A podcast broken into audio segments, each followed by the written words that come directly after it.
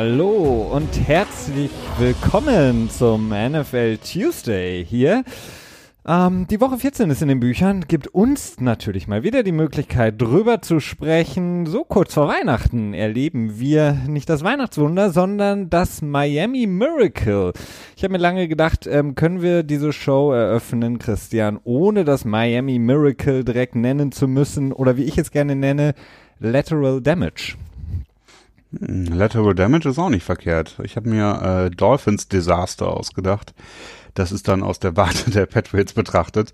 Aber ja, du hast recht, ist nicht mehr lang bis Weihnachten. Äh, ist auch ganz gut so. Es ist ja schon wieder stockdunkel und auch schon seit längerer Zeit jetzt zu diesem Aufnahmezeitpunkt. Und wie wir ja alle wissen, ist äh, ganz zufälligerweise um Weihnachten drumherum ja auch immer die Mitsommersonnenwende, nee, die Mitwinter, oder Winter, Wintersonnenwende heißt das, glaube ich, ne? Keine Ahnung. ich weiß es auch nicht. Das äh, heidnische Fest, das ähm, interessanterweise relativ nah an äh, dem christlichen dritthöchsten Feiertag liegt. So. Aber egal, das ist ein Thema, was für den Theologie-Podcast, den wir dann Ja, den, den wir seit langer den du Zeit leiten planen. wirst. Ja, Genau, genau. den du leiten wirst und ich äh, mit Fragen dich dann. Aber zurück zum Football. So, so, Ähm, ja, genau, Miami Dolphins, äh, ja, also erlebt man nicht häufig sowas. Also das ist eher so ein Ding. Spielzüge dieser Art kommen, ja, ja, Ja, wir haben es wir haben's letztes Jahr ähm, was ähnlich, ähm, nicht ganz Ja, so dramatisch, das war vor der Halbzeit, Kansas City gegen, Miami, so. äh, gegen, äh, gegen Dallas, ähm, als Tyreek Hill in die Endzone gelaufen ist. Ähm, aber wie gesagt, das war vor der Halbzeit. Jetzt hatten wir es zum Ende des Spiels, was den Miami Dolphins den Sieg gegeben hat über die ja, und New halt das Minneapolis Miracle, ne? Wobei die Spiele halt nicht so, Spielzüge nicht ganz Ja. gleich zu vergleichen sind, weil die Situation ein bisschen anders waren. Ja. Aber im Großen und Ganzen schon ähnlich, ne?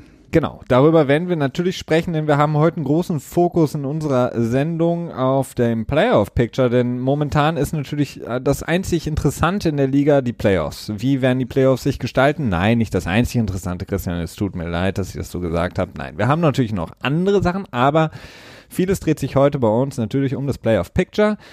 Ähm, darauf äh, werden wir schauen, da werden wir die einzelnen Spiele natürlich beleuchten, die wichtig sind. Ähm, und dann kann man natürlich jetzt auch schon mal bei den Teams, die nicht mehr im Playoff-Rennen sind, es gibt ja ein paar Teams, die sind jetzt nach diesem Wochenende, ja, nicht nur eliminiert von den Playoffs, sondern können schon mal in die nächste Saisonplanung äh, einsteigen. Also auf der Seite der AFC ist es Buffalo, Jacksonville, die Jets und Oakland Raiders und auf der anderen Seite Arizona und San Francisco in der NFC.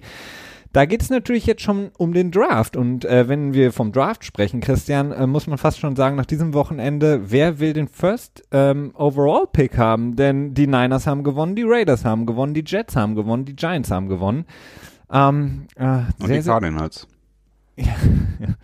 Oder Ja. haben die gewonnen? Nee, die Arizona Cardinals haben Nee, gewonnen. ich wollte gerade sagen, Entschuldigung, Ähm, die- mein Fehler. Die Cardinals haben verloren, aber wie gesagt, Niners, Raiders, Jets, Giants haben alle gewonnen. Keiner will so wirklich den First Overall Pick haben. Ähm, der Draft ist auf jeden Fall eine sp äh, spannende Sache, denn wir wissen, ähm, in den Zeiten, ähm, in denen wir uns momentan in der Liga befinden, ist die Free Agency nicht mehr unbedingt das Mittel, um ein Team aufzubauen oder ein Team wirklich zu verstärken durch die ähm, ja, Leichtigkeit eben unter das Salary Cap all die Spieler, all die Franchise-Spieler zu binden, ähm, wird natürlich der Draft immer wichtiger. Und da ist natürlich auch wichtig, wer hat den First Overall Seed, wer kann sich verstärken, wer hat die Position, um im Draft wirklich zuzuschlagen.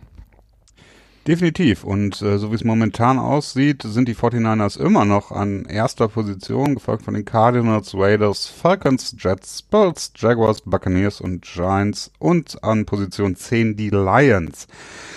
Stand jetzt die Top 10 für den nächsten April. Ende April wird der Draft wieder äh, stattfinden. Ich glaube, das genaue Datum steht, ah, obwohl wahrscheinlich steht schon fest, ne? Aber ich weiß es jetzt nicht aus dem Kopf. Es ist, äh, ich glaube, das letzte Wochenende im April. Weißt du das? Ja, meistens, ne? Also ich Ja. weiß, ich kenne den Termin jetzt leider auch nicht aus dem Kopf. Ja, ich weiß auch nicht genau, ob das immer so ist, aber das ist so ungefähr die, äh, die Zeit, wenn ihr euch dann äh, frei nehmen wollt, zum Beispiel oder so und dann einen sehr langen Vorlauf für braucht, dann könnt ihr schon mal so ungefähr zuordnen. Ähm, tja, interessant ist es auf jeden Fall. Nach und nach werden auch immer mehr Namen quasi rausgehauen. Es gibt die ersten Mock Drafts, wo ich mir denke so, hm, okay, ich habe neulich einen bei, gesehen bei Sports Illustrated, wo von den ersten 32 Picks äh, 25 auf der Defense-Seite waren und nur sieben äh, auf der offensiven Seite. Und das fand ich etwas äh, kurios, aber naja, man sollte diese, äh, diese Mock-Drafts, also vor allen Dingen nicht so früh vorm Draft zu ernst nehmen. Ja, vielleicht ist es aber auch der Trend, den wir gesehen haben. Ähm, du kannst mit äh, Spielern später im Draft äh, in der Offense sehr, sehr gute ähm, eine sehr, sehr gute Offensivabteilung zusammenbauen. Wir sehen das bei den Teams, äh, die momentan die Liga dominieren, ob das Kansas City ist, ob das die Rams sind oder auch die New Orleans Saints. Da muss man nicht in der ersten Runde den Receiver holen, da ähm, reicht es, wenn man vielleicht dann eher auf die Defense geht, um eben zu versuchen, die Gegner, gegen die man dann spielt, zu stoppen. Ähm, dennoch, das haben wir jetzt an diesem Wochenende gesehen, mal wieder so eine kleine Renaissance von Defense, nicht zuletzt im ähm, Spiel der LA Rams bei den Chicago Bears, wo wir natürlich gleich auch noch drauf kommen werden. Ähm, ich würde sagen, Christian, ähm, fangen wir mal an. Ich habe mir was überlegt und zwar ähm, Sneaky Good Playoff Teams. Ähm, zwei Teams aus der AFC, zwei Teams aus der NFC, die man nicht treffen möchte in den Playoffs. Also zwei Teams, die unangenehm sind zu spielen, die momentan einen guten Lauf haben und mhm. äh, gegen die man einfach nicht spielen möchte, sei es zu Hause oder auswärts. Und in der AFC für mich ist das äh, die Baltimore Ravens trotz der Niederlage gegen die Kansas City Chiefs, die sehr bitter war für Baltimore, muss man sagen. Und dann die LA Chargers und in der NFC Dallas und Chicago. Ähm, Fangen wir vielleicht an, so ein bisschen ähm, mal über Baltimore zu reden. Äh, Baltimore Ravens sind momentan, äh, was das Playoff-Picture angeht, auf Position 6, also den letzten Seed in der AFC, halten sie trotz der Niederlage in Kansas City. Ein Spiel, was sie hätten gewinnen müssen, wäre da nicht der wahrscheinlich baldige MVP Patrick Mahomes mit zwei oder mit, ja, zwei, also in, in dem Spiel hatte er zwei beeindruckende Würfe, aber der beim vierten und neun auf Tyreek Hill war der für mich, ja, sagenhafteste Wurf, den ich jetzt in dieser Saison gesehen habe. Ähm, von dem, seinem No-Look-Pass mal abgesehen, der war vielleicht ein bisschen über, überzogen dann in dem Moment, aber dieses vierte und neun äh, mit 1,29 noch auf der Uhr im vierten Quarter war extrem bitter für Baltimore und sie hätten das Upset geschafft, ähm, wenn eben, ja, Patrick Mahomes nicht gewesen wäre. Ja, das kann man so sagen. Also der No-Look-Pass ist jetzt auch so eine Sache, wo ich mir dann immer denke, so, ja, so richtig No-Look war es ja auch nicht. Zum einen, zum anderen äh, war die Situation, das wird dann halt immer auch wieder mehr gehypt, als es eigentlich wichtig ist. Wie ich es auch manchmal generell bei Patrick Mahomes das Gefühl habe, denn er spielt eine unheimlich starke Saison, das kann man echt nicht anders sagen und er ist auch durchaus auf dem Kurs, MVP zu werden, denn Drew Brees ähm, verspielt sich gerade so ein bisschen zu viel für den Titel und Philip Rivers, ich glaube, dazu fliegen die Chargers einfach un insgesamt zu sehr unterm Radar durch. Deswegen ist meines Erachtens Patrick Mahomes der Frontrunner für den Titel des besten Spielers in dieser Saison, beziehungsweise in der Regular Season. Und ähm, ja, auch in diesem Spiel, das war, ja, es war kurios, wobei ich auch gleichzeitig dazu sagen muss, er hält den Ball einfach ewig lange fest. Das ist die Sache. Er hält den Ball lange fest. Er ist da, daraus resultiert halt einfach unheimlich häufig auch, dass er halt am, äh, dass er halt scramblen muss. Und dadurch werden diese tja, durchaus spektakulären und extrem guten Würfe notwendig. Mhm. Insofern finde ich das immer ein bisschen schwierig, wenn dann quasi ein individueller mehr oder weniger Fehler in Anführungsstrichen passiert, der dann ausgebügelt wird im Nachhinein, dass das dann extrem gut anzurechnen ist. Kannst du mir folgen? Ich kann dir folgen, äh, definitiv. Ähm, es, äh, ich, bei Patrick Mahomes ist, ist mein, meines Erachtens so, dass er momentan einfach auf einer unglaublichen Erfolgswelle ja, schwimmt. Nicht. Also dieser No-Look-Pass ist ein er ist einfach nur ähm, nicht ein Ausdruck seines Könnens. Ähm, sein, von seinem Baseball-Hintergrund ähm, spricht natürlich auch immer die ganze Liga, wenn er ja, ähm, diese Würfe hat, diese Sidearm-Würfe, diese ja unglaublichen ähm, Winkel, die er da äh, aus denen heraus erwerfen kann. Ähm, nichtsdestotrotz ist das alles nur möglich in meinen Augen aufgrund der ähm, seines Selbstvertrauens. Und ähm, mhm. wenn man jetzt zum Beispiel den Vergleich mal macht mit einem großartigen Quarterback wie Aaron Rodgers, der eben in den letzten Wochen kein Selbstvertrauen hatte oder vielleicht nicht genug Selbstvertrauen hatte, weder in sich vielleicht und noch in seine Receiver noch in seine Offensive Line, ähm, der ist jetzt er ist zu den gleichen Sachen und noch viel mehr imstande. Und bei Patrick Mahomes ist es einfach so, er hat einfach momentan ähm, das ganze Team hinter sich. Er hat im Grunde genommen die komplette Liga hinter sich, jeden Journalist, jede Journalistin ähm, spricht von ihm in den höchsten Tönen. Er kann im Grunde genommen nichts falsch machen und ähm, das einzig Wichtige ist jetzt, dass Andy Reid äh, ihn nicht überspielen lässt. Also, dass er ihn vielleicht auch mal so ein bisschen wieder zurückholt und sagt, hey, ähm, das ist ein wichtiges Spiel gegen die Ravens. Das dürfen wir nicht verlieren.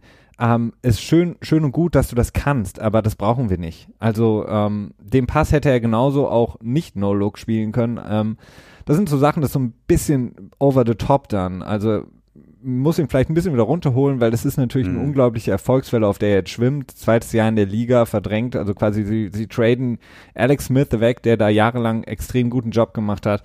Und ähm, jetzt ist er halt einfach in einem Team, was unglaublich funktioniert, ähm, was ein Team ist, was in den letzten Jahren ähm, ich so nicht gesehen habe. Ein Team, das so gut funktioniert, mit unglaublich viel Selbstvertrauen, mit einer unglaublich starken Offensive Line und halt einfach auch mit, ähm, ja, Travis Kelsey, Tyreek Hill, das ja, ist halt einfach ein, ein Selbstbewusstsein, dann wirft man eben auch diesen vierten und neun so, also das, das ja, überrascht Man darf auch nicht vergessen, es war halt auch einfach ein Punt, ne? Das darf man halt auch nicht vergessen.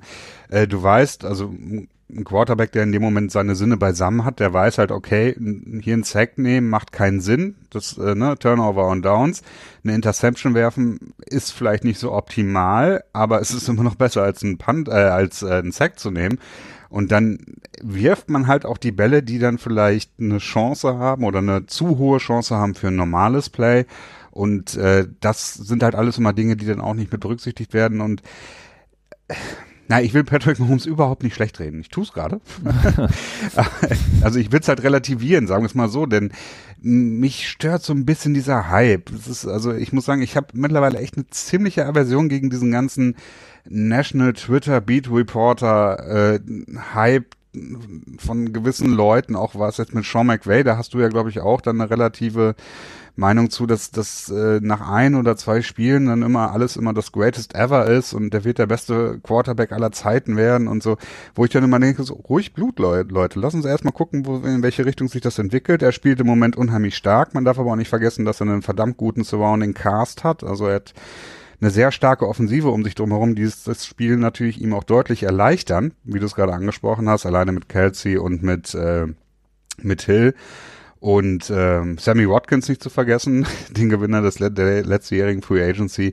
Also insofern, ähm, klar, er hat, er spielt unheimlich gut im Moment, ja. Aber ich frage mich, äh, ja. ich habe Bedenken, wo es am Ende hinführt, denn äh, dieses sorglose Spiel kann halt auch schnell äh, in Spielen, wo es drauf ankommt, sprich in den Playoff-Spielen, äh, tja, zu einem unschönen Ergebnis führen. Klar. Wobei bei dem Spiel muss man sagen, es hatte Playoff-Charakter. Ähm, das Spiel war ein extrem gutes Spiel, eines der besten Spiele mit Sicherheit in dieser Saison, ähm, in dieser Regular Season.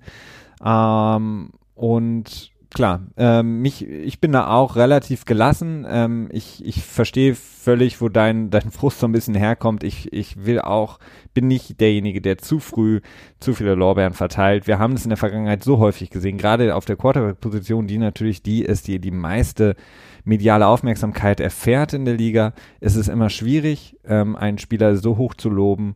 Ähm, es kommt dann immer wieder auch eine schwierigere Zeit und die Liga das ist. Blake Bortles wurde mal eine Zeit lang ja, am Anfang der letzten Saison. Wir müssen gar nicht oh, so er hat er hat das endlich seine Probleme hinter sich gelassen und jetzt. Ja, wobei äh, ich würde jetzt ich würde jetzt Patrick Mahomes nicht mit Blake Bortles in, Nein, in, nein, nein, ich will, nur, also wir hatten, nur damit den, ja. Hype. Wir hatten wir hatten äh, in der letzten Saison Deshaun Watson, der ähm, äh, ich glaube, es waren vier Spiele gespielt hat, in denen äh, er im Grunde genommen alles äh, gegen die Wand nicht gefahren hat, sondern seine Gegner. Und ähm, jetzt ist er so ein bisschen wieder runtergekommen, auch in dieser Saison ähm, spielt er bei weitem nicht das Niveau, was er der letzten Saison gespielt hat. Das war ist halt einfach dieses Momentum, das darf man nie vergessen, ist extrem wichtig in der Liga. Ähm, wenn es, ja, oder keine Ahnung, äh, selbst Tim Tebow, wir hatten Robert Griffin oh, III, der irgendwie in, in dieser Saison in Washington mit einem halben äh, Knie ähm, in den Playoffs wahnsinnig gespielt hat, eine Saison komplett ähm, großartig gespielt hat und alle haben gesprochen von der neuen Zeitrechnung. Ähm, das Schöne ist einfach an der Liga, es sind so viele kluge Köpfe da unterwegs, die ähm, ganz, ganz schnell ganz, ganz viel auch ändern können. Das dauert dann eine Saison und dann haben sich sowohl Verteidigungen wieder darauf eingestellt und man muss natürlich auch bedenken, so ein Team wie die Chiefs müssen natürlich auch längerfristig zusammenbleiben, sodass es diesen Erfolg weiterführen kann. Nichtsdestotrotz die Chiefs ähm, in, auf Nummer 1 äh, in, im Playoff Picture in der AFC. Ähm, ganz, ganz wichtiger Sieg, denn es sah ja bis zwölf Sekunden vor Ende des Spiels in Miami so aus, als würden die Patriots das gewinnen. Ähm, und dadurch, dass die Patriots den Tiebreaker gegenüber den Chiefs haben, war das extrem wichtig für die Chiefs, dieses Spiel dann zu gewinnen. Jetzt die Frage, Christian, ähm, Tony Romo hat es gesagt zum Ende des Spiels, ähm, das AFC Championship geht durch Arrowhead. Würdest du ihm zustimmen, jetzt Stand jetzt, nach Woche 14? Es ist am wahrscheinlichsten.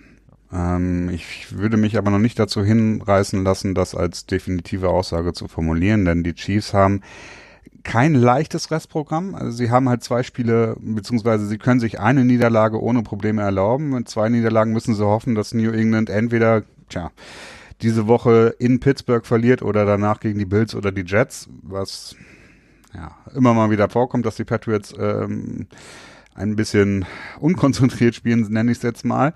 Äh, aber es ist, tja, ich will mich nicht darauf verlassen. Und äh, KC nächste, äh, diese Woche am Donnerstagabend, wirklich ein sehr spannendes Spiel. Endlich mal wieder Donnerstags ein gutes Spiel. Beziehungsweise vor zwei Oh, wir hatten auch noch eins. Aber gute. Das stimmt, aber zwischendurch gab es dann mal so eine Phase, wo dann die Spiele Donnerstags eher so meh waren, würde ich jetzt mal sagen. Herr Fox hat Aber alles richtig gemacht. Ab dieser Saison hat Fox den, den 93.000, äh, weiß nicht, wie viel Milliarden sie ausgegeben haben. Ähm, und äh, ab dieser 550 Millionen, glaube ich. Ja, irgendwie sowas. Also ein exorbitant hoher Betrag und auf einmal mhm. sind die Thursday Night Games grandios. Ja, beziehungsweise sie haben es ganz gut gemacht. Sie sind halt stark gestartet. Da haben sie auch immer irgendwie Werbespots gemacht, von wegen endlich sind donnerstags wieder gute Spiele. Mhm. Das haben sie auch wirklich ganz gut umgesetzt, haben dann stark damit auch mit viel Werbebudget das, das uh, Thursday Night Football Matchup wieder so ein bisschen gepusht. Und ähm, tja, dann ging es in so eine Phase, wo dann so ein paar Spiele waren, wo man sich dachte, so, hm, ja, okay, gut, aber jetzt endet es wieder etwas stärker. Diese Woche, wie gesagt, ich habe es glaube ich noch nicht gesagt, ne? Die Chargers sind ähm, in Kansas City. Ja. Und da wird es nämlich nochmal spannend, denn auch tatsächlich Kansas City kann die Division noch verlieren. Auch wenn das schwierig wird, aber es ist durchaus noch möglich. Absolut. Ähm, und bevor wir zu meinem zweiten äh, Sneaky Good Team da in der AFC kommen, nämlich den Chargers, die du gerade angesprochen hast, vielleicht nochmal kurze Info zu Baltimore die in meines Erachtens ein unglaublich unangenehmer Gegner sein können äh, mhm. in den Playoffs. Wir haben es gesehen, sie hätten eigentlich das Spiel gewinnen müssen, wäre da eben nicht dieser großartige Wurf oder dieses großartige Play gewesen. Hätten sie das Spiel wahrscheinlich auch gewonnen in Kansas City. Ähm, mit Lamar Jackson, der gezeigt hat, dass er eben nicht nur laufen kann. Äh, viele Kritiker da äh, stumm gemacht hat mit seinen Pässen, ähm, das sehr, sehr gut gemacht hat, das Spiel. Ich ja. muss selber da auch mich so ein bisschen äh, ja, wieder äh, zurücknehmen, denn ich hatte ja gesagt, ähm, ich weiß nicht, Joe Flacco, wenn es äh, ernst wird, aber momentan Lamar Jackson sieht sehr gut aus. Er hat leider dann äh, mit der Knöchelverletzung den, den Final Drive nicht gespielt in der Overtime. Ähm, ähm, Die letzten zwei Plays waren es, glaube ich, sogar nur, ne? Da war dann ähm, RG3 drin, genau. Third. Die Röntgenaufnahmen haben auf jeden Fall gezeigt, dass am Knöchel nichts wirklich beschädigt ist. Er hatte jetzt auch keinen ähm, klassischen Walking Boot. Ähm, er ist auch nicht irgendwie gehumpelt am, na, aus der Kabine raus. Also das sieht alles gut aus, so dass er weiterspielen kann. Nichtsdestotrotz Joe Flacco medical cleared. Das heißt, auch der könnte wieder spielen. Ich bin gespannt, wie die, ähm, wie die Baltimore Ravens das handeln, ob sie eher mit dem schwer zu berechenbaren Lamar Jackson in die nächsten Spiele gehen oder eben mit dem erfahrenen Joe Willie Flacco. Hm, wir werden sehen. Ja, es ist auf jeden Fall interessant, ähm, was man, also die Defense von Baltimore ist halt einfach das treibende Stück in, in, in dem Team, ne? Und mhm. ähm, sie haben KC wirklich extrem gut unter Kontrolle gehabt. In der zweiten Hälfte haben sie, glaube ich, nur in dem, was im letzten Drive dann den Touchdown zugelassen? Vorher also schon sehr erstaunlich. Ähm, Lamar Jackson ist, er ist halt noch, er ist halt noch ein Rookie, das merkt man halt auch manchmal daran. Er ist schon unheimlich viel gefummelt, seitdem er äh, Starter ist, glaube ich, sechsmal gefummelt. Das ist zu viel, das kann halt auch einfach Spiele kosten. Aber er bietet auch einfach extrem, ja, extrem gute Möglichkeit zu spielen. Und ich frage mich so ein bisschen, also ich glaube nicht, dass dass äh, Flacco als Starter zurückkommt. Was ich mir vorstellen könnte, wäre vielleicht, dass man mit beiden redet und sagt, okay, wir machen jetzt so eine Split-Geschichte. Also wir, wir spielen sowohl mit den traditionellen Pocket Passer Skills von Flacco und ziehen das Ganze auf, aber spielen halt noch mehr diese Pakete mit Lamar Jackson, der jetzt ja doch mittlerweile relativ trainiert daran ist. Ja, da, ja, da habe ich eine andere Meinung zu, aber ich glaube, man müsste sich dann festlegen, vor allen Dingen, wenn es dann im Playoff-Spiel geht. Ähm, aber wir werden sehen. Ich bin sehr, ich bin sehr, sehr gespannt. Ich, ich, ich wüsste auch nicht, wie es handeln sollte momentan. Keine einfache Situation, aber vielleicht auch eine Luxusvariante endlich mal für, für die Baltimore Ravens. Ähm, denn in den letzten Jahren, wenn Flacco nicht da war, war es natürlich, ähm, naja, wir kennen die Spieler, die da sonst so waren. Großartige Hall of Famers wie Ryan Mallett etc. Ähm, kommen wir zu den, den Chargers, die ich angesprochen hatte. Ähm, relativ, ähm, ja, nicht unbedingt überzeugender, aber ein Favoritensieg gegen äh, die Cincinnati Bengals zu Hause 26 zu 21. Wichtig dabei bei dem Spiel eben im Hinblick auf das von dir, Christian, schon angesprochene Thursday Night Game gegen Kansas City sind die Verletzungen äh, mal wieder äh, bei den Chargers. Ähm, denn Austin Eckler, der in dem Spiel auch gut gespielt hat, der ein sehr, sehr guter Running Back ist, sehr, sehr vielseitig ist, der klassische Three Down Back ist für die Chargers, haben, ist jetzt im Concussion Protocol, also mit einer Gehirnerschütterung, ähm, relativ wahrscheinlich, dass er nicht spielen kann. Mhm. Ähm, sowohl als auch Melvin Gordon, der immer noch mit seiner Knieverletzung zu kämpfen hat und beide sind fraglich fürs äh, Thursday Night Game, was ja. sehr, sehr schwierig Sogar ist. Sogar unlikely, was ich jetzt gelesen hatte. Also ist natürlich schwierig. Ich glaube, die Info, die ich bekommen habe, hatte, war gestern Montag. Ist natürlich noch weit davon entfernt, aber was man gelesen hatte, war, dass es unwahrscheinlich ist, dass beide spielen und äh, ja, das sicherlich nicht gut. Es ist sehr, sehr schade. Ähm, wie gesagt, Melvin Gordon, ich verstehe es immer noch nicht. Also diese Knieverletzung ist so ein bisschen hausgemacht in einem, ich glaube, es war gegen Arizona vor zwei Wochen, ähm, mit einer sicheren Führung im vierten Viertel ihn da bei einem ja, ähm, Trickspielzug einzusetzen, der dann wirklich in die Hose geht. Habe ich nicht verstanden, warum man einen so wichtigen Spieler für die Offense in der Situation nochmal in dieses Risiko setzt. Ähm, sehr, sehr schade. Also ähm, mhm. mit beiden ähm, oder zumindest auch mit Eckler ähm, hätte ich sogar jetzt äh, momentan den Chargers den Sieg gegeben gegen Kansas City in Kansas City, aber jetzt ja. wird es sehr, sehr schwierig. Aber nichtsdestotrotz, ja. Philip Rivers, eine großartige Saison, kann das Ding reißen. Ja, ich, ich, äh, ich weiß nicht, ob ich den Chargers die das den kleinen Vorteil gegeben hätte, denn ich bin wirklich ein Verfechter davon zu sagen, okay, diese Thursday, Night Games sind tatsächlich eher so eine Home-Dominanz-Geschichte, Heim-Dominanz-Geschichte und KC ist jetzt auch nicht, ist jetzt auch kein Pappenstiel halt eben, ne? Aber so wird es echt eine große Hürde sein, die zu überwinden, ist zu gelten gilt. die über, überspringen gilt. Überspringen gilt, genau. Und ähm, ja, aber die Chargers haben es selbst in der Hand. Ich finde das wirklich erstaunlich, dass ähm, KC so ja, wie sie bis jetzt gespielt haben, mit zwei Niederlagen bisher immer noch über die Schulter schauen müssen, ne? Und jetzt sich erst quasi in Woche ähm, 14 dann vielleicht erst komplett entscheidet, ob sie die Division gewinnen oder nicht. Denn es ist für KC extrem wichtig. Ich kann mir nämlich nicht vorstellen, wenn Kansas City dann nach äh, Foxborough kommt zu New England, dass sie dort dann ein frag ähm, mögliches AFC Championship Game in Foxborough gewinnen würden. Ja, das ist, ist, die, ist die Frage. Wobei auch da äh, stellt sich jetzt natürlich die Frage, wie sieht das äh, Playoff-Seeding aus? Also wie, wie ist es momentan bestellt? Also momentan sieht es eben so aus, dass die Chargers den fünften Seed haben, die Steelers immer noch auf dem vierten Seed.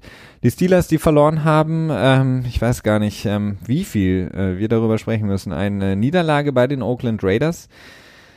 Ähm, Big Ben hat einige Zeit in dem Spiel verpasst, kam zum Ende nochmal rein, hat nochmal dafür gesorgt, dass sie drin blieben, bevor dann eben Derek Carr das Spiel entschieden hat. Ähm, Big Ben, wie gesagt, eine Rippenverletzung. Ähm, Tomlin, der Head Coach, hat gesagt, dass er spielen wird äh, gegen die Patriots. Ich glaube auch nicht, dass irgendwas Big Ben abhalten könnte, in diesem Spiel gegen die Patriots zumindest mal aufs Feld zu humpeln.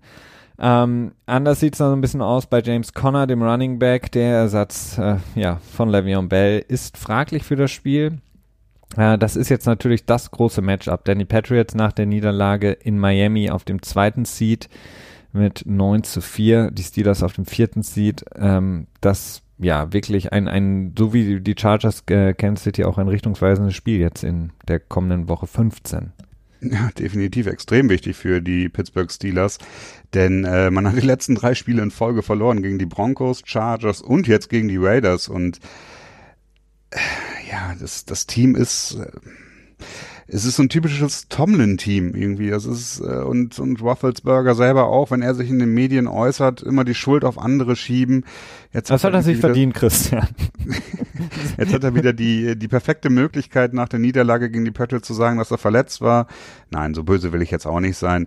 Aber äh, die Rippenverletzung wird ihm wahrscheinlich schlussendlich in dem Spiel nicht großartig einschenken. Vermute ich jetzt mal, auch wenn er irgendwie komischerweise das ganze dritte Viertel oder fast das ganze dritte Viertel noch gefehlt hat, obwohl er irgendwie wohl schon fertig oder verfügbar war.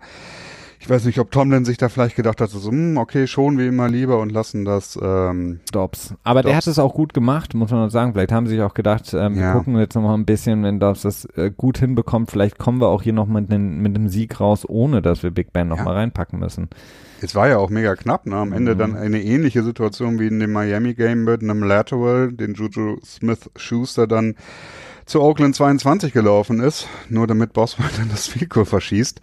Ähm, irgendwie auch wieder ein passendes Ende, ne?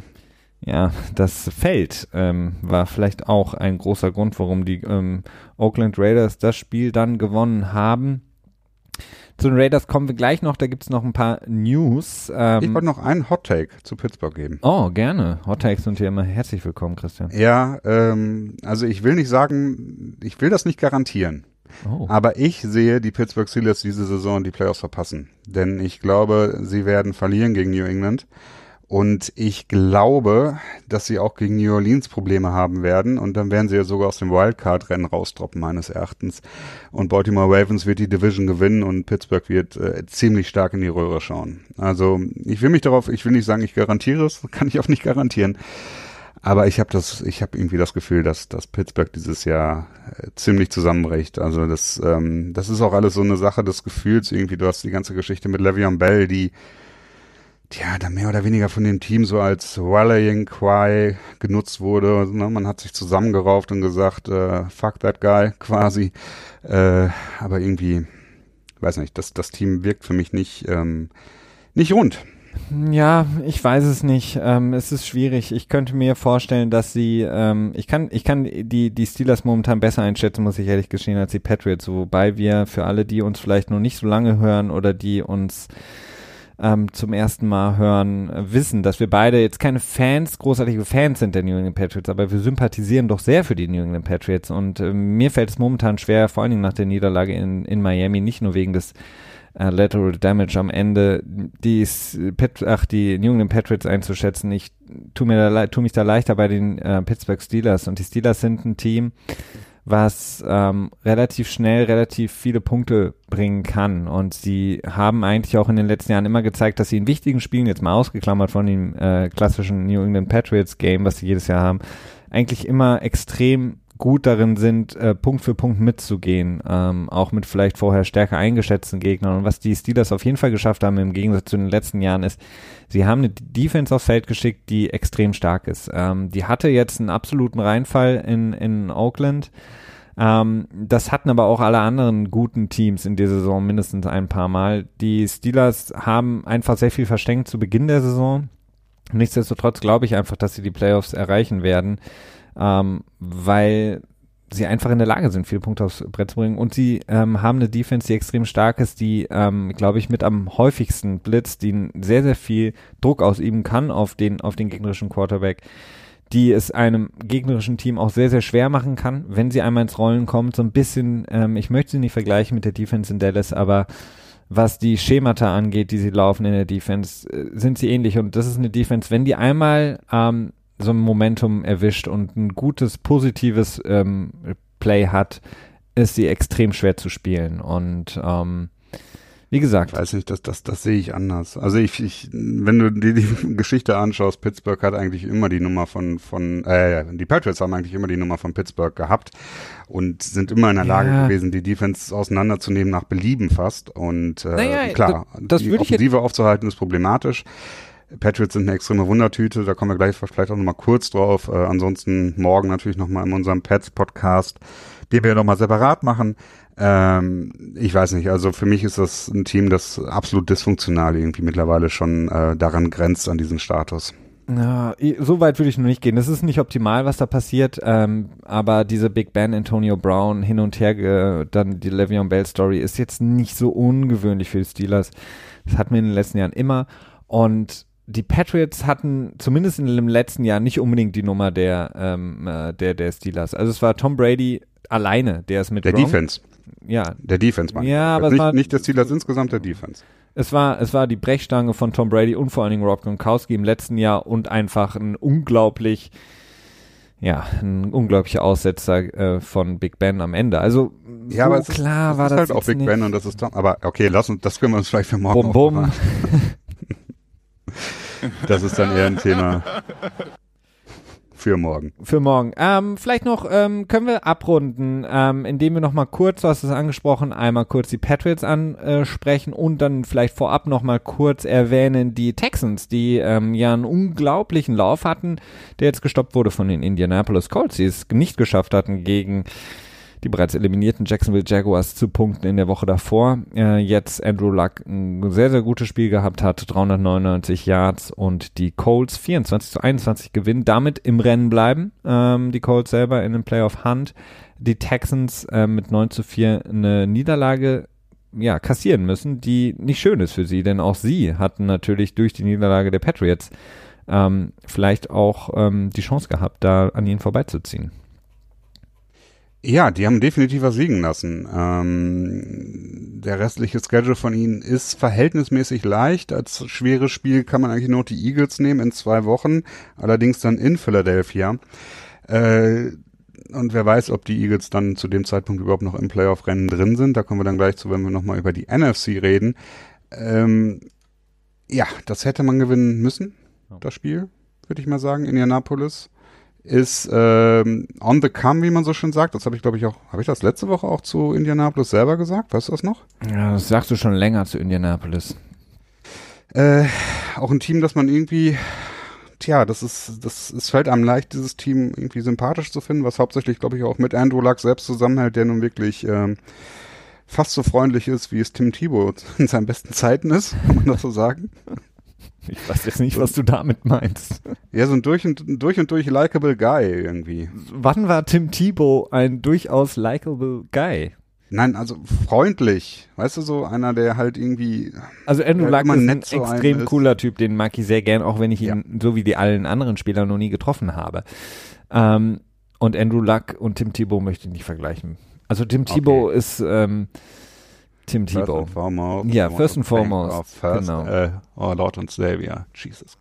Also Tim Tebow war eine reine ähm, Hollywood-Story für alle ähm, Evangelikalen, ähm, die sich, naja, ja, wie auch immer. Ähm, genau. Ähm, die Patriots hingegen ähm, haben äh, mal wieder was liegen lassen in Miami. Ähm, wir haben es schon angesprochen, das Miracle oder wie man es aus natürlich anderer Perspektive auch als Desaster nennen kann. Ein Spielzug vielleicht, ähm, ja, ein Spielzug, der das Spiel so ein bisschen schön zusammengefasst hat. Die Patriots hatten ähm, eigentlich keine Probleme in dem Spiel, hätten sie nicht haben müssen, haben sich das Leben selber schwer gemacht, haben ähm, es nicht geschafft, die Big Plays ähm, zu verhindern, der Miami Dolphins, sodass selbst Leute wie Brandon Bolden auf einmal großartige Spielzüge vorweisen konnten. Unglaublich skurriles Spiel, ein Spiel, was man eigentlich so nicht kennt, vor allen Dingen was Coaching angeht und Tom Brady angeht, also Tom Bradys Fehler vor der Halbzeit, als er zugegeben hatte, ähm, geglaubte und beziehungsweise nee, er hat im Nachhinein zugegeben, ähm, noch ein Timeout, ähm, nein, jetzt bin ich Im Gedächtnis gehabt zu haben. Genau, danke. Plusquamperfekt äh, oder wie man das auch immer nennen möchte. Ähm, Oh, gut, dass du weißt, was das ist. ich weiß es nicht. Das fiel mir Okay. nur gerade ein. Nein, also Tom Brady dachte, er hatte am Ende der ersten Halbzeit noch ein Timeout, ähm, als er dann den Sack kassiert hat. Genau. Hatte er aber nicht. Ähm, somit haben sie da drei Punkte verschenkt. Ähm, Gostowski hat drei Punkte verschossen plus ein Extrapoint verschossen. Das sind ähm, nach ähm, summarum sieben Punkte. sieben Punkte, die man wirklich leichtfertig hat liegen lassen, plus ähm, ein Bill Belichick-Team, sehr, sehr ungewöhnlich, ähm, das so viel Big Plays zulässt auf der einen Seite und dann eben am Ende dieses Problem hat, äh, dass sich elf Spieler der Patriots gegenseitig angucken und einer durchläuft. Ja, äh, wenn mal das Laufspiel problematisch war, dann war es in der Saison meistens über den Rand. Diesmal war es dann doch eher durch die Mitte das Problem, zumindest bei den beiden Big Plays. Ähm, defensiv mal wieder eine absolute unter, Leistung unter aller Sau. Äh, was aber halt wirklich mich sehr positiv stimmt und auch sehr optimistisch stimmt, dass die Offense, ja, Vintage Patriots Offense nahezu aussah. Gronk war ja, ich will nicht sagen, dass er zurück ist, aber es wirkt, also das ist ungefähr das, was man von ihm erwarten konnte, wenn man wollte, dass er wieder zurückkommt. Und deswegen bin ich auch zuversichtlich, denn wenn die Patriots Offense am Start ist, dann haben sie eigentlich in jedem Spiel eine Chance. Absolut. Also das war schön zu sehen. Ähm, alle eigentlich äh, Receiver der Patriots, über die natürlich so viel gesprochen wurde im Vorfeld der Saison, während der Saison. Gronkowski, der fast so gut ist wie George Kittle. Ähm, dann Josh Gordon, Julian Edelman, alle waren involviert. Ähm, das war auf jeden Fall schön zu sehen. Ich, wie gesagt, ich glaube auch, dass sie in jedem Spiel in der Lage sind, ähm, äh, das Spiel sozusagen mit der Offense am Leben zu halten. Die Frage ist einfach nur, hält das Special Teams, hält ähm, vor allen Dingen auch die Defense bei den Patriots? Zwei geblockte Punts, ne?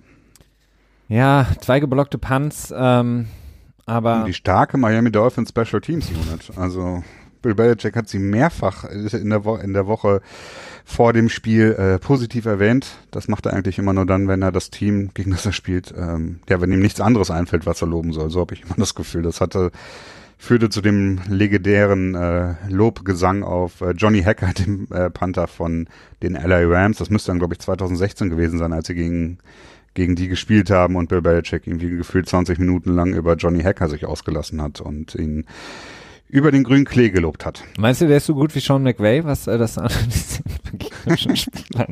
Es ist wieder, wo wir bei dem Twitter-Hype sind. Ne? Also, ich nenne mal Sean elf, McVay nimmt. ich nehme elf, ich nenne elf Spieler des Gegners und sage einfach ähm, ja. Facts, die äh, jeder Teilzeit-Fan kennt. Ja. Und das Internet explodiert und alle sagen, grandios. Oh. Der kann alle Starter der Wow! ähm, auch schön, ja. Adam Gase hat ähm, gezeigt, dass sie genau dieses Lateral Damage Play geübt haben. Ähm, ja. Hat das in. das ist ja auch normal. Ja. Das macht doch jedes Team. Also ja, jedes natürlich Team macht es dem, jedes Team. Am Samstags Walkthrough. Das ist, da werden immer diese Sachen trainiert und ja, die, äh, im Nachhinein kommen die dann auf die DVD. Trainiert.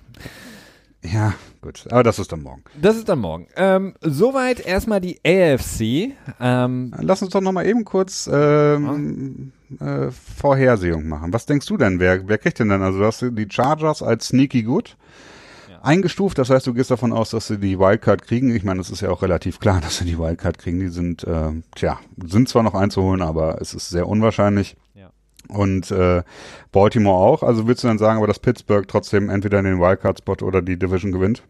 Ja, ich könnte mir vorstellen, dass Baltimore die Division gewinnt, äh, Pittsburgh im Wildcard-Spot.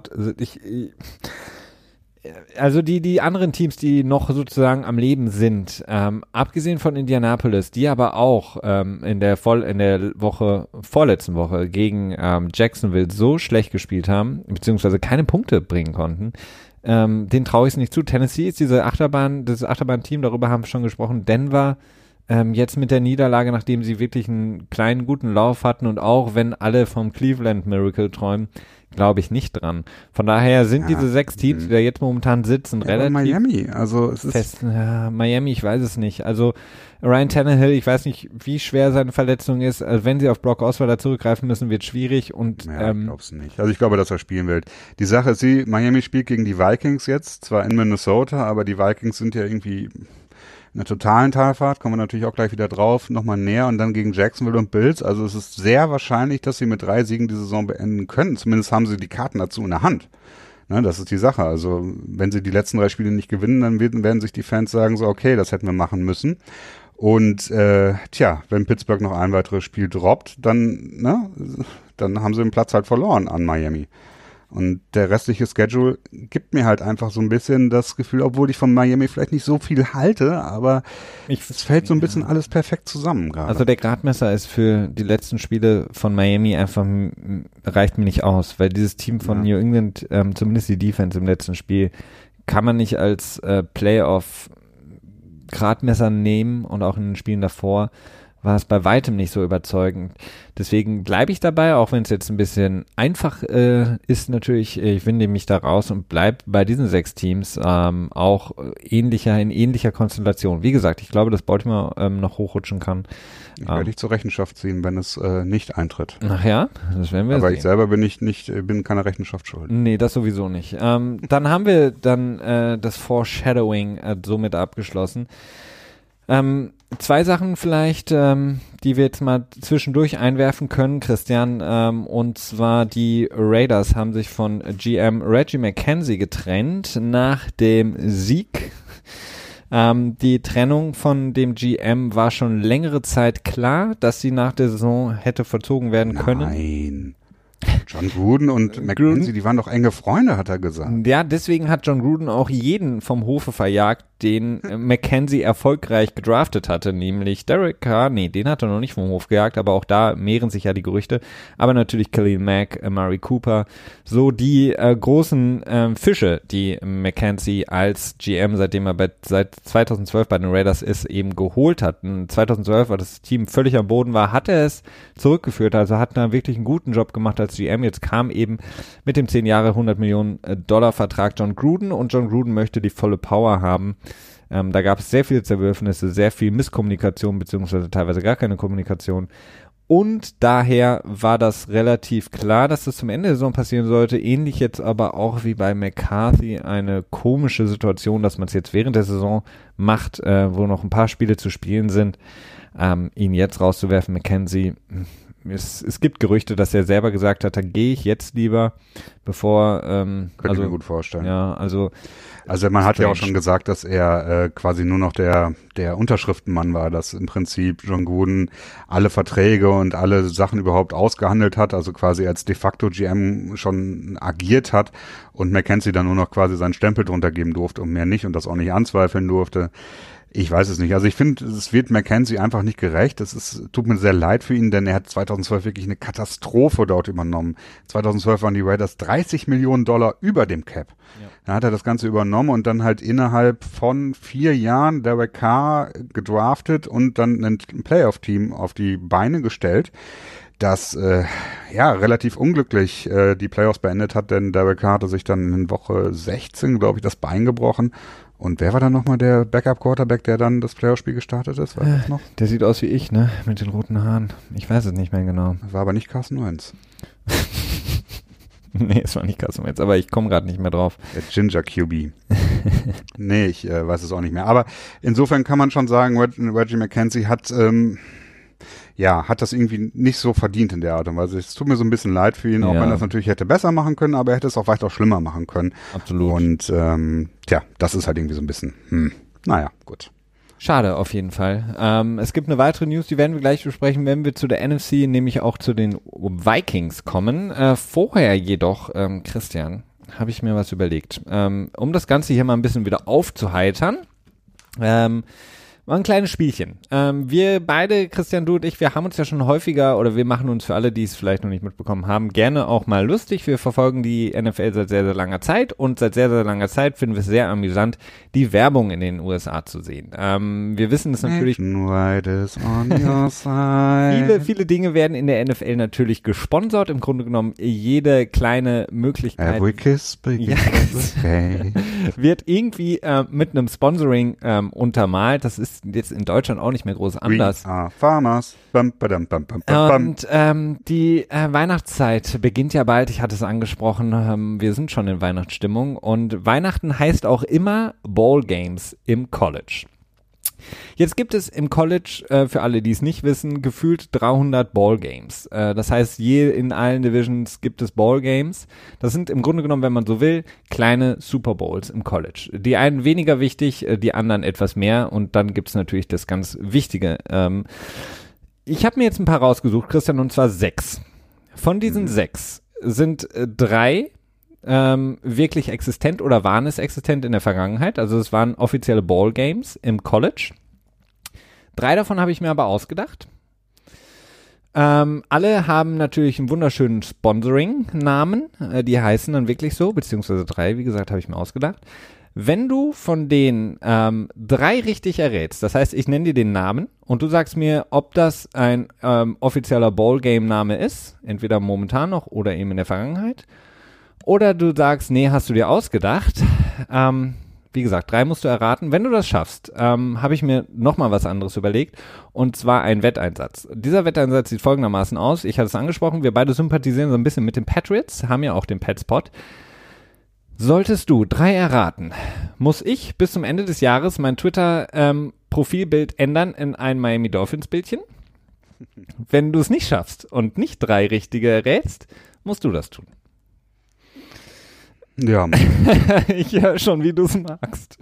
Sehr gut. Wir fangen einfach mal an, Christian. Ja. Das erste Ballgame. Dunkin' Donuts Hot Chocolate Ball in Springfield, Massachusetts. Ist das ähm, ein aktuell ist das ein Ballgame? Ja oder nein? Ja, das Problem ist, die können, also ein aktuelles ist es, glaube ich, nicht. Christian, Denn ja oder nein? Wir müssen jetzt nein. keine. Du sagst nein? Ja. Scheiße, ist es richtig? Es habe ich mir ausgedacht. Das nächste. Ich höre so viel Werbung von Dunkin' Donuts, also das hätte ich irgendwann schon mal gehört. Pop, High, Pop Ice Bahamas Bowl in Nassau, Bahamas. Auch nicht. Falsch, das ist ein aktueller Ballgame, ein aktuelles Echt? Ballgame. Ja, Pop, Auf dem Bahamas. Pop Ice Bahamas Bowl in Nassau. Du kennst Nassau vielleicht äh, anders, aber nein, es gibt's. Nummer drei. Battle Frog Fiesta Bowl in Glendale, Arizona. Moment, lass mich mal eben kurz Nein, nein. Antworte jetzt. Battle Fork Fiesta Bowl in Arizona. Ja. Äh, ja, ist richtig. Ja, verdammt. Ist wirklich ein richtiges Ballgame in 2015. War nur für ein Jahr ähm, so genannt. Oh. Nächstes. Chantix Talk to Your Doctor Ball in Aberdeen, South Dakota. Nein. das war zu leicht. Nein. Und der Ball wurde dann von Ray Liotta übergeben, oder?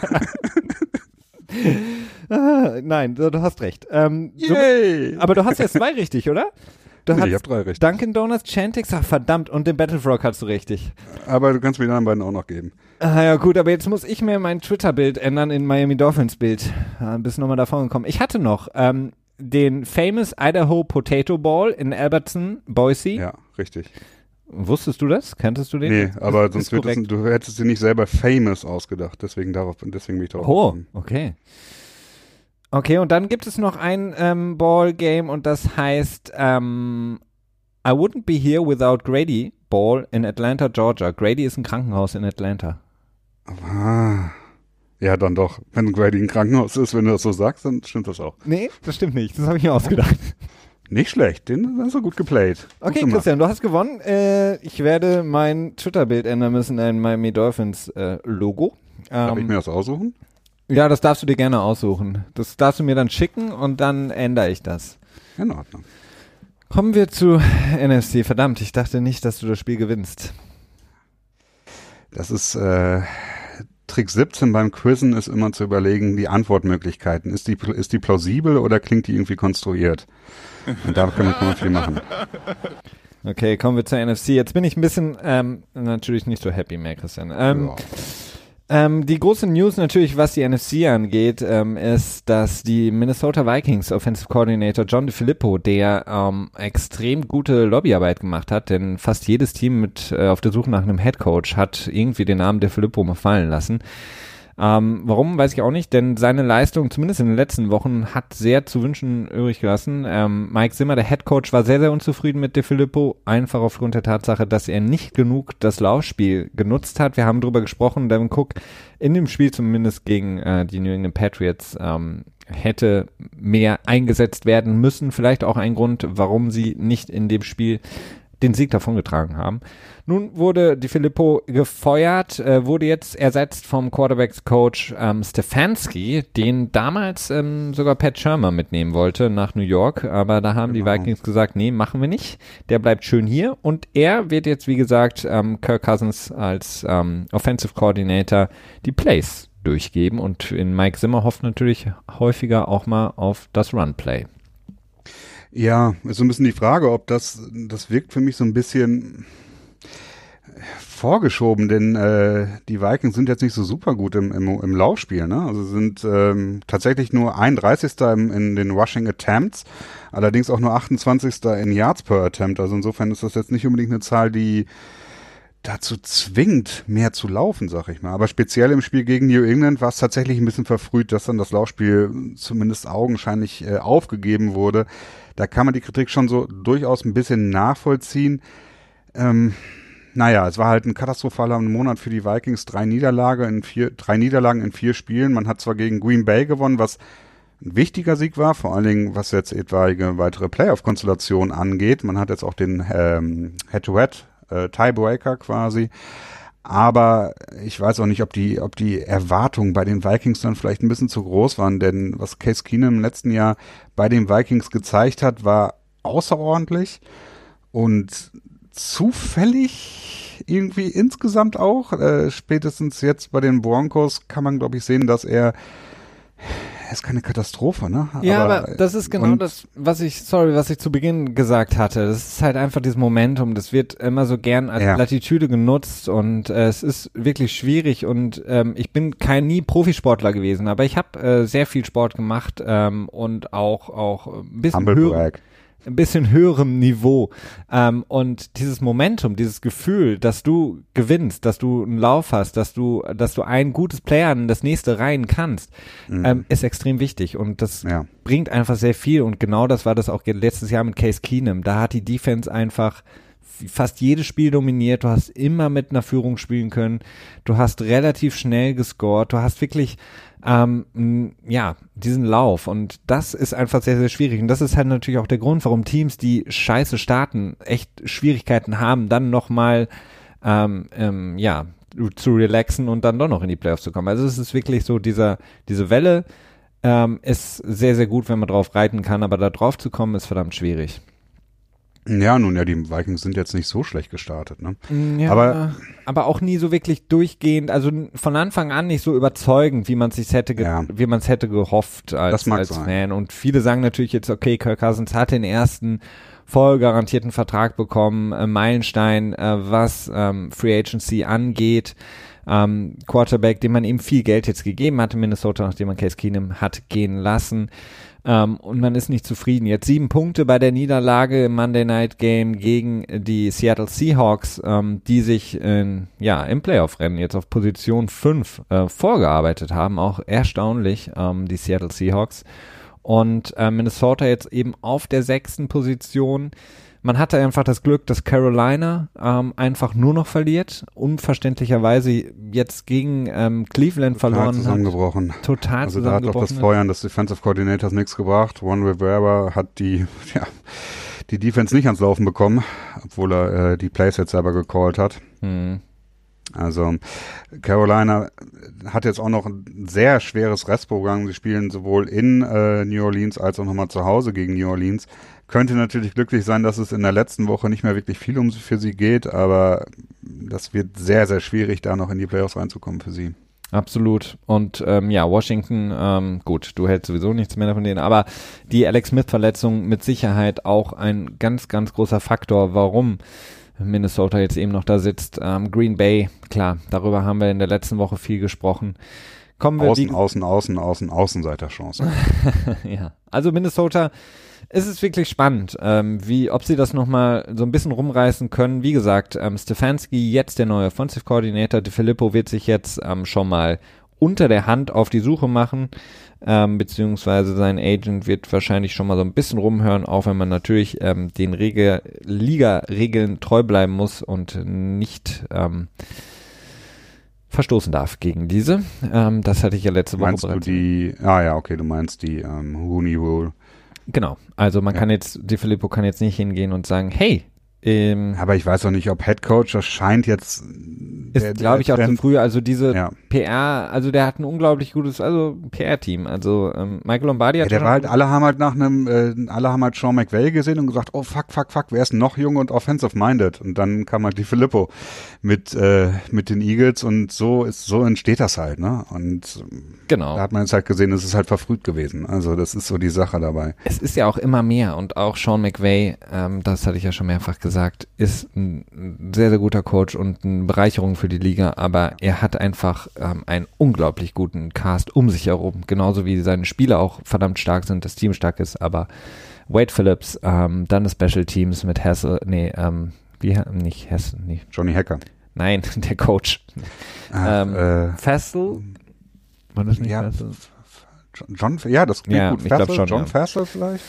Ähm, Der war kurz Interim-Coach, nachdem Jeff Fisher gehen musste, ne? Ja, das war traurig. Ähm, kommen wir zu den Sneaky, meinen Sneaky Good Teams in der NFC. Ähm, um, Okay. um da mal so ein bisschen, hatte ich ja angesprochen, ähm, Dallas, ähm, die jetzt äh, wieder gewonnen haben gegen Philadelphia.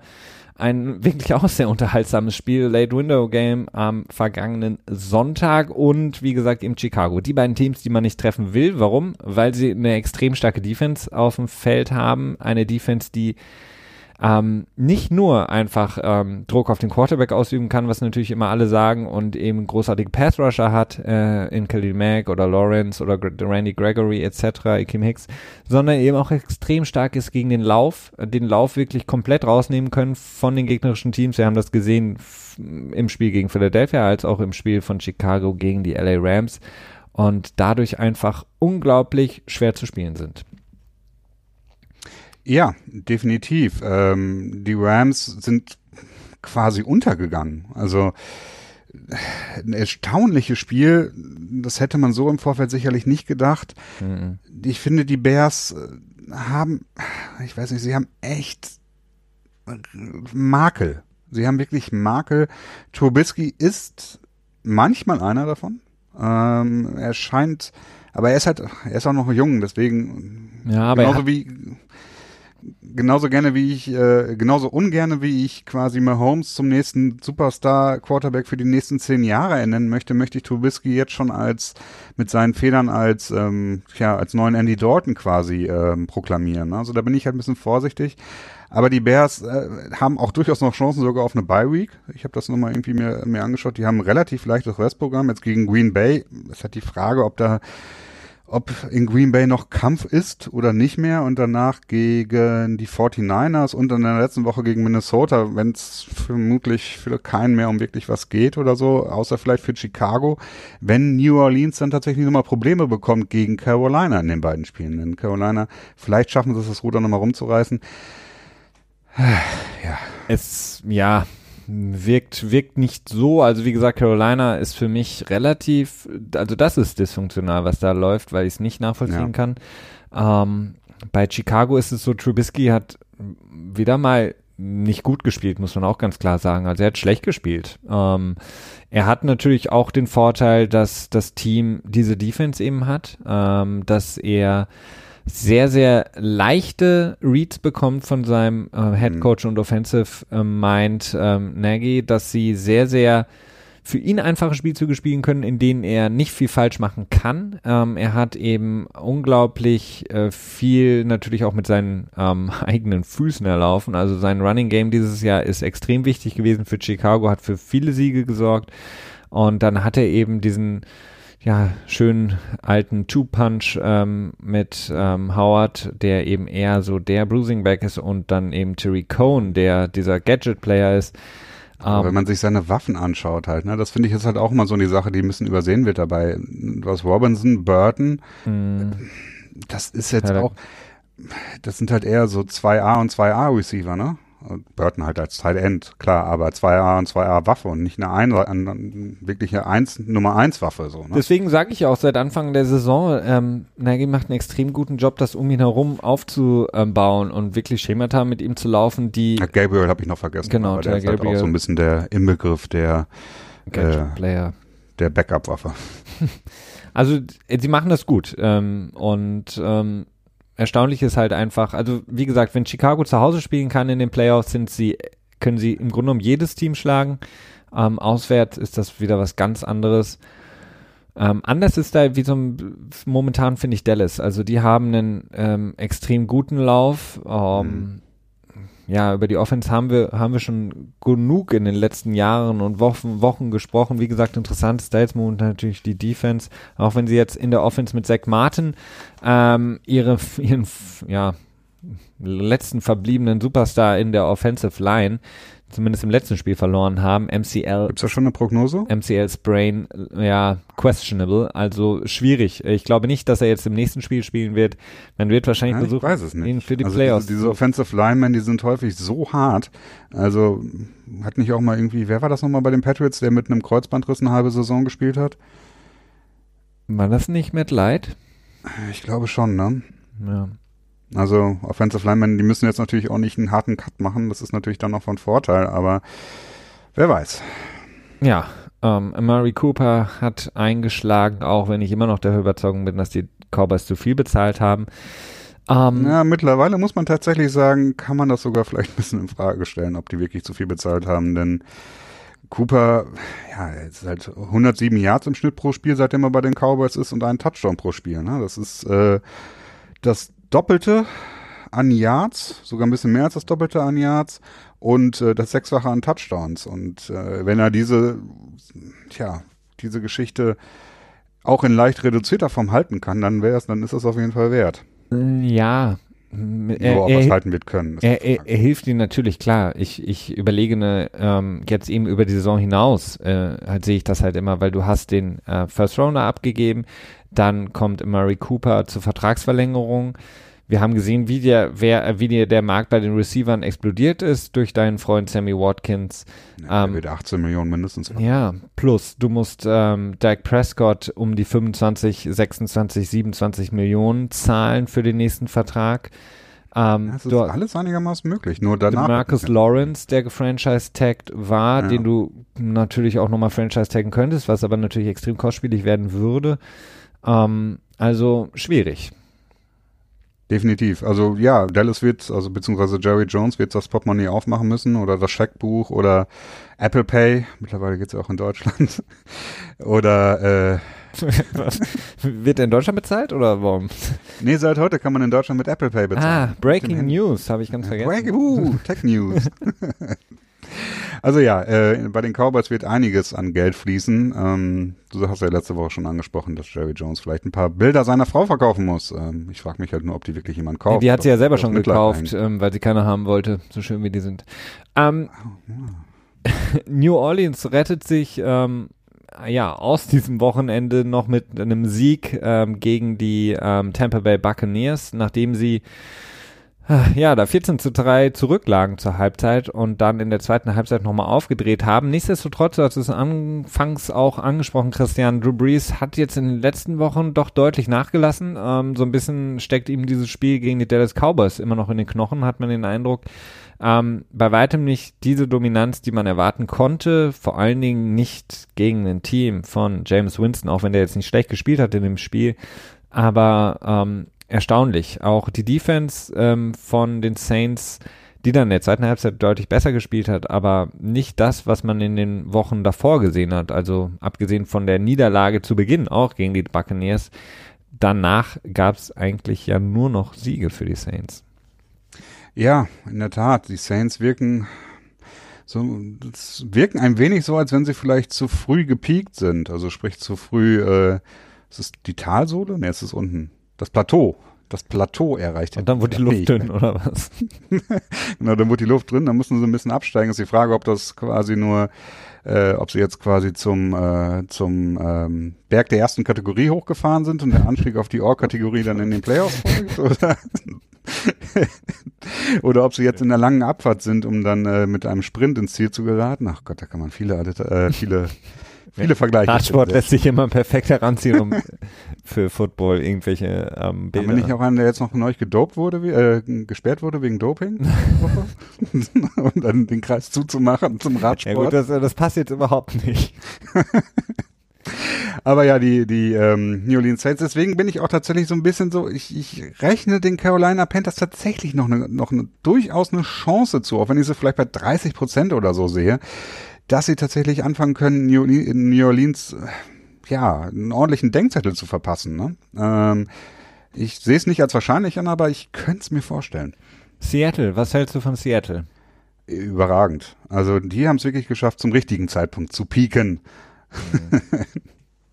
also die sind wirklich absolut drin. Haben jetzt, glaube ich, zehn Spiele mit 100, 100 Yards Rushing in dieser Saison gehabt, sind damit gleichgezogen mit, äh, oh Gott, ich habe es mir irgendwo notiert, mit den Broncos und Titans. Extrem starkes Laufspiel, das macht es natürlich auch super gut für, für Wilson extrem viele Möglichkeiten. Die Offensive Line hat sich erstaunlicherweise gefunden. Mhm. Ähm, dazu Bobby Wagner, der Glück hatte, dass er keine Penalty bekommt bei seinem Field Goal Leap. Ähm, tja, Seahawks äh, sind für mich, was war für dich sneaky gut? Die Dallas und Chicago, ne? Dallas und Chicago, weil das eben die Teams sind, die du, die du nicht sehen möchtest, ähm. Zu Hause vor allen Dingen ähm, bei ähm, also die du, die, du möchtest nicht nach Chicago reisen, du möchtest nicht nach Dallas reisen. So, ja. ähm, natürlich vielleicht Dallas und, und die Seahawks nehmen als als mhm. sneaky good. Ja. Ich glaube, da wird die Seahawks, die Seahawks den äh, den Bears vorziehen. Ja, Seattle ähm, gefällt mir auch. Also ich, ich mag natürlich auch die Seahawks. Ich, ich mag auch Pete Carroll, auch wenn er nicht von vielen mehr geliebt wird. Aber ähm, Russell Wilson sowieso ähm, ein Spieler, den ich immer gerne sehe und den ich auch sehr sympathisch finde. Ähm, bei den Seahawks gefällt mir halt einfach, dass sie offensichtlich als Team ähm, in dieser Saison zusammengewachsen sind. Ähm, wir haben ja so viel auch drüber gesprochen, über die, das dysfunktionale Team zu Beginn der Saison oder auch mhm. in der Offseason. Richard Sherman, der häufig nachgetreten hat. Ähm, Pete Carroll, der quasi als College Coach äh, Earl Thomas. Attention Span der Millennials, der Millennial Players nicht länger als drei, vier Jahre halten kann. Das hat ja, glaube ich, äh, Sherman gesagt, ne? Genau, er kann sich nicht mehr motivieren, weil er kann im Grunde genommen immer nur so drei Jahre Leute motivieren und dann genau. gehen sie in die NFL. Aber ähm, ja, Tyler Lockett auch, finde ich ähm, sehr, sehr cool bei den, bei den Seahawks. Wirklich auch einer dieser Gadget-Spieler, der aber ähm, den sie für Jahr für Jahr immer, immer mehr einbringen mhm. in die Offense als wirklich, ähm, wirklich sehr, sehr gefährlichen Wide Receiver, ähm, der ja wirklich in die Liga kam als Punt Returner und dann auch sehr wenige Snaps nur gesehen hat und der wirklich sukzessive aufgebaut wurde, mit Russell Wilson eine gute Connection hat. Ähm, und dann jetzt eben wieder diese Defense, ähm, beziehungsweise das Team als, als solches ähm, wieder zusammengewachsen ist. Also von dieser Legion of Boom hast du jetzt wirklich ein Team, Defense, ähm, die extrem stark ist und die das Spiel ja auch gewonnen hat gegen die Minnesota Vikings, muss man sagen, denn Russell Wilson ähm, hatte einmal versucht, äh, Patrick Mahomes zu imitieren, ähm, hat die Interception geworfen, ansonsten 72 Yards. Ähm, aber was sie eben geschafft haben, ist das, das Laufspiel zu revitalisieren, was sie ja seit Marshall Lynch eigentlich verloren hatten. Das ist zurück und eben mit Tyler Lockett, Doug Baldwin haben sie zwei wirklich sehr, sehr gute Wide Receiver. Der Jimmy Graham-Ausfall macht im Grunde genommen überhaupt keine Probleme mehr. Ja. ja, Doug Baldwin war dieses Spiel noch nicht mehr dabei, ne? Genau, aber ähm, der hatte eben in den letzten Wochen. Ähm, ja, das stimmt, ja. Genau. Nee, das ist tatsächlich, das war eine Sache, die ich noch dazu erwähnen wollte. Und äh, Seahawks haben durchaus auch Glück gehabt, denn Eric Kendricks hätte fast einen Pick Six gehabt, kurz vor, vor dem Ende der Halbzeit, als Russell Wilson äh, fälschlicherweise einen Screenpass geworfen hat, denn der wäre wirklich fast ähm, gepickt worden und dann wäre die Geschichte vielleicht anders ausgegangen. Dann hätte es nämlich 7 zu 3 zur Halbzeit gestanden und wir haben jetzt schon häufiger vom Momentum geredet. Mhm. Äh, wer weiß. Ja, und vor allen Dingen auch das, ähm, was du angesprochen hattest, Blocked Field Goal, ähm, hätte man da den Penalty gehabt, hätten die Vikings einen First Down bekommen. Das ist auch die Sache. Wollen wir das, wollen wir, da hatten wir auch gedacht, kurz darauf einzugehen. Ja, ähm, erklär's doch kurz. Ähm, äh, wir hatten ja, genau, um, um dich einzuleiten, Christian, äh, eine Regeländerung auch vor der Saison, denn ähm, auch bei den Seahawks, vor allem Cam Chancellor, der das so ein bisschen salonfähig gemacht hatte, mit Anlauf über die Line zu springen und viel Gold zu blocken. Das wurde dann im Zuge von natürlich Sicherheit ähm, für genau. den Long Snapper, das ist eine ganz wichtige Position, die muss man schützen, ähm, eingeführt, dass man keinen Running Start mehr haben durfte, ähnlich wie bei den normalen Kick Kickoffs. Das heißt, du musst nun an der Linie stehen, als eben jemand, der versucht, über die Line zu springen und darfst dann, Christian, äh, was? Ja, ach, du darfst doch nicht die Hände aufstützen. Weder, weder an deinem Wollte ich so einen Lückentext mit dir spielen. Äh. ja. ja, ich, äh, nee, du darfst halt, genau, früher durftest du halt mit Anlauf drüber springen über den Center, jetzt darfst du äh, es nur noch quasi aus dem Stillstand machen. Du musst halt innerhalb von einem Jahr um die Line of Scrimmage sein, darfst sich aber halt auch nicht abstützen. Und da ist so eine kleine merkwürdige Formulierung in dem Regelwerk. Ich habe mir das heute nochmal genau angeguckt und es ist, ähm, naja, das Regelwerk ist ziemlich lang. Das könnt ihr euch gerade runterladen, ihr müsst es nur kurz, äh, kurz ergoogeln. Ähm, du darfst die Hände nicht ausstützen, weder auf einen äh, Teammate noch auf einen Gegner, um damit an Höhe zu gewinnen. Ja. Nun hat er jetzt in dem Play nicht unbedingt Höhe gewonnen, als er das Field Goal geblockt hat, sondern er hat mehr so dieses typische, ist das der Barren, dieses zwei äh, Stangen äh, Turngerät? Das nennt sich das Barren? Nee, Stufenbarren, wenn es zwei sind, ja. Ja, äh, da kann man das ja machen. Ne? Du kannst halt auch Höhe gewinnen, indem du keine Höhe verlierst. Und das ist so eine Sache, gut, das steht jetzt nicht weiter in der Regel erklärt. Er hat halt Höhe gehalten, dadurch, dass er sich abgestützt hat. Und ist das Höhe gewinnen und ist das dann quasi erlaubt oder nicht? Sowohl Mike Pereira als auch ähm, Gene Stavator, die beiden äh, Official-Helden, die zwar ihren Senf immer dazu abgeben und meines Erachtens immer mehr darauf aus sind, irgendwie Twitter-Kontroversen zu generieren, als ähm, quasi, naja, vielleicht nicht mehr dazu aus sind, aber es ganz gerne mal tun. Ähm, ähm, ich frage, sich ja. da geäußert und gesagt, dass es ein Foul gewesen wäre. Absolut. Ähm, die Regel, also ich, was einfach relativ einfach zu erkennen ist, dass mit dem Höhegewinn ist natürlich mal wieder so was, das hätte man sich sparen können in der Regelbeschreibung. Ähm, sobald man eben die Hände benutzt, um, ähm, weil diese Hände benutzen, um sich irgendwo aufzustützen, kann, muss ja nicht unbedingt nur dir dienen, um Höhe zu gewinnen. Du kannst ja. den Long Snapper damit so ein bisschen runterdrücken. Du kannst natürlich aber auch dein Gleichgewicht besser halten im Sprung. Ähm, ich frage mich trotzdem immer noch, Christian, was du mit dem Stufenbarren meinst, weil ich weiß nicht, ähm, wie du das als Beispiel jetzt rangezogen hast, aber das sei dahingestellt. Ähm, ist auch nicht so wichtig. es geht nur darum, du kannst halt quasi auch Höhe gewinnen, indem du Höhe nicht verlierst. Ja, indem und das du die Höhe er getan hältst. in dem Moment. Genau, ja. Das heißt, äh, und, das war ein Foul und vor allen Dingen auch die, die Referees haben die Flagge ähm, aufgenommen wieder und gesagt, kein Foul. Ähm, ja, sie haben halt fälschlicherweise gedacht, dass er Anlauf genommen hätte und haben dann gesehen, oh nee, er hat keinen Anlauf genommen und dann haben gesagt, ja, nee, dann ist in Ordnung. Genau. Haben aber die Hände nicht gesehen. Interessant auch, ähm, klassisch wieder für die NFL, wir haben es zu Beginn der Saison sehr wenig gesehen, jetzt sehen wir es mehr und mehr. Ähm, liegt daran, dass natürlich ähm, das Teams auch erstmal abwartend sind, was diese Dinge angeht, dass natürlich auch lange trainieren und dann warten, bis das erste Team damit erfolgreich ist und dann eben das auch einfach kopieren, weil sie eben sagen, hey, ähm, das hat funktioniert bei Team XY, warum probieren wir das nicht auch mal? Es ist immer, immer wieder sehr schön jede Saison, wie versucht wird natürlich die Lücken im Regelbuch oder vielleicht auch diese Ungenauigkeiten auszunutzen. Mhm. Definitiv definitiv. Bin mal gespannt, wie das weitergeht, ob da jetzt wieder so eine Art Point of Emphasis draufgelegt wird, ohne dass es kommuniziert wird. Und in den Playoffs fragen wir uns immer wieder, warum irgendwas ein Foul ist oder nicht.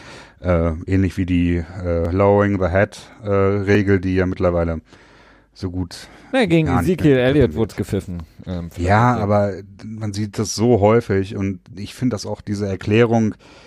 Mittlerweile ist es ja so, dass der Offensive Player quasi, das wird ja immer Bracing for Impact, ne? Und mhm. bla und bla und bla. Und man sieht dann, Content. Ja, Bracing ist dann der Offensive Player und der Defensive Player initiated das Ganze dann quasi. Und im Prinzip sieht man, wie beide gleichzeitig den Kopf runter, äh, runtersenken. Bei dem Siegel ist ein Foul von der, Nee, nee, da also nicht. Generell, anderen, ja. Hm. Ganz, ganz vielen anderen Fällen ist es dann, wenn, dann ist es ein Foul von der Defense und nicht von der Offense, obwohl beide gleichzeitig oder sogar der Offensive Player das eher gemacht wird. Und bei dem Offensive Player wird dann gesagt, ja, er hat sich halt auf den, auf den Einschlag quasi vorbereitet. Und das ist irgendwie so, ja, ich finde es sehr frustrierend. Ich finde es auch ein bisschen frustrierend, ähm, weil diese Regel eigentlich wichtig ist für die Sicherheit in der Liga, aber einfach so, so momentan einfach nicht durchsetzbar ist. Christian, nachdem du mich, äh, ja, so ein bisschen traurig gemacht hast, dass ich jetzt für bis zum Ende des Jahres ein Miami Dolphins Twitter-Logo als mein Handle benutzen muss. Ähm, hast du vielleicht noch zum Abschluss eine kleine Stat, die mich aufmuntern könnte? Oh Gott, oh Gott. Ja, äh, jetzt muss ich mal eben kurz das, äh, das entsprechende Dokument rausholen. Äh, Tom Brady ja. hat äh, mal wieder einen Rekord aufgestellt, äh, einen relativ äh, eindrucksvollen. Und zwar hat er die, hat er jetzt den Titel der meisten erzielten Touchdowns in der insgesamt, also nicht nur in der Regular Season, sondern auch in der Postseason mit dabei aufgestellt mit äh, 582 Weißt du das aus dem Kopf noch? Ist das, das ist richtig? gut, wenn du eine Stat vorliest und mich dann fragst nach der Stat. Ich habe nur aus dem Gedächtnis raus ausgeschrieben. Ich meine, es wären 582 vielen, gewesen. Vielen Dank, aber es muntert mich auf jeden Fall auf, ähm, stimmt mich fröhlich auf unsere morgige Episode des Petspot für alle, die Interesse haben an den Pets oder uns vielleicht auch einfach nochmal gerne hören. Ähm, gerne morgen einschalten zur Petspot-Folge. Soweit war es von meiner Seite, Christian. Ähm, auch von meiner Seite. Ich fand, das war eine schöne Folge. Ich äh, freue mich darauf, dass wir jetzt langsam Richtung Players. Oh. Und genau, Richtung und Weihnachten, Christian. Genau. Und Richtung eine Weihnachten. Schöne Holiday Season. Genau. Wir hören uns natürlich noch vor Weihnachten. Ähm, greeting. aber wir sind natürlich auch schon im, im X-Mass-Fieber und deswegen für euch ähm, Schöne Vorbereitung. Ähm, kommt gut durch. Geht nicht zu viel auf die Weihnachtsmärkte, weil die sind voll und nicht so schön.